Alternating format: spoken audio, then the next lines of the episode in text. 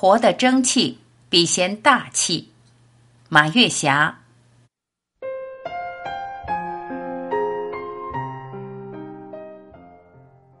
当我们遇到挫折、心中郁闷的时候，我母亲经常对我们说：“生气不如争气。”多少年过去了，这句话一直在我心中铭记，而且成为鞭策我努力学习、不断进取的动力。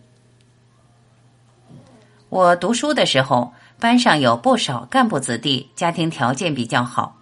当时我想，有些条件是可以把控的。有些条件是没法自我把控的，但是我可以把自我把控的事情做得很好。于是我就努力学习，包括上课注意听讲，多读书，多思考。所以每次考试都是名列前茅，还多次被评为三好学生和学生干部。我想这就是少年时争气的一种表现吧。由于社会大环境的原因。我们这些老三届高中毕业生，像撒草籽一样撒在了社会的各个角落。我也别无选择的当了一名工人。我不是说当工人有什么不好，我是说我觉得我不喜欢当工人，因为那不是我的梦想。少年的梦想顷刻坍塌，而且望不到以后的前景。但无论工作多么劳累，环境多么平庸。我心中梦想的火焰熊熊燃烧，我时时警告自己，绝不能在这种平庸的环境里被淹没，绝不能随波逐流、人云亦云。抱怨有用吗？有多少同学加入了上山下乡的行列？放弃梦想有用吗？在那种大环境下，除了自己能成就自己，别无选择。这时候，我又想起我母亲教导我的一句话。生气不如争气。那时候，沧州市文化馆办了许多职工培训班，我毫不犹豫的报了美术班。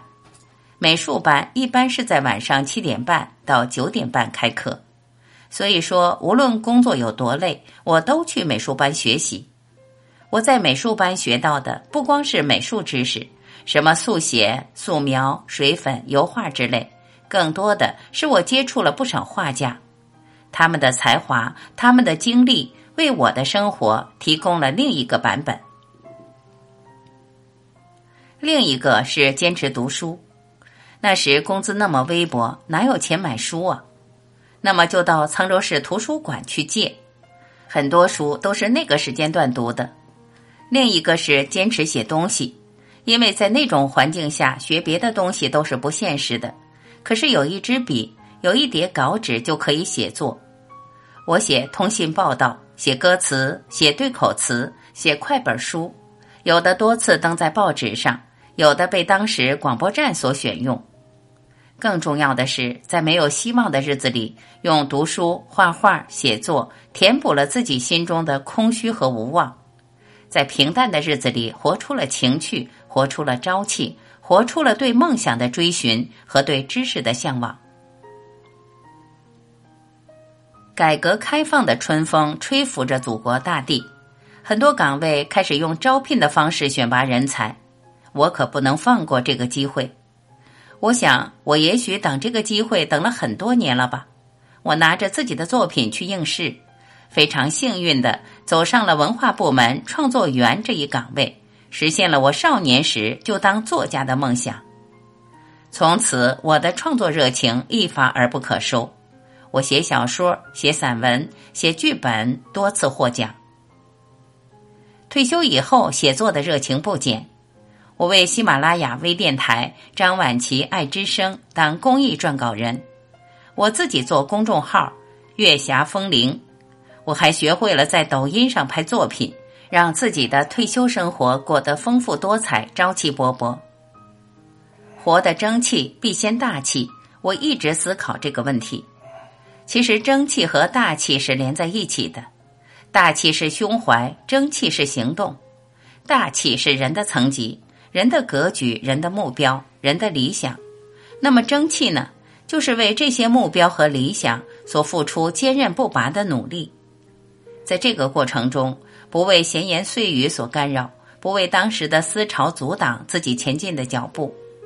比如说，我刚参加工作的时候，社会上的主体思潮是什么呢？是读书无用论。我的同学有的就放弃了梦想，毫无警惕地融入了当时的环境和语境。后来，国家的大形势发生了根本的变化，开始为有梦想的年轻人搭建起飞的跑道。由于放弃了梦想，放弃了为起飞做出的准备和操练，自己的翅膀却不能飞翔了，这又能怨谁呢？老年人更要活得大气，不断提高自己的生命层级，不断实现自己的梦想，不断点燃自己的激情。就像钟南山院士讲的一句话。你什么时候变老的？当你不愿意学习了，没有激情了，那你就是真的老了。